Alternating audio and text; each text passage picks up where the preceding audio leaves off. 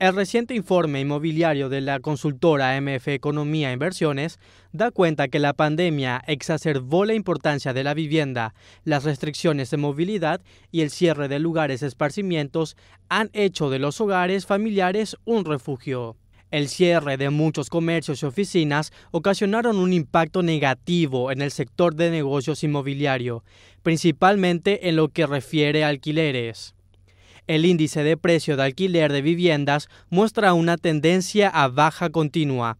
Al cierre de junio, el índice fue apenas 0,8%, superior al de un año atrás, muy por debajo del promedio de los últimos cinco años, 2,2%. Así, la caída de la actividad económica ha repercutido de manera importante en los valores de los inmuebles, sobre todo en el mercado de alquiler, afectado a viviendas, oficinas y comercios.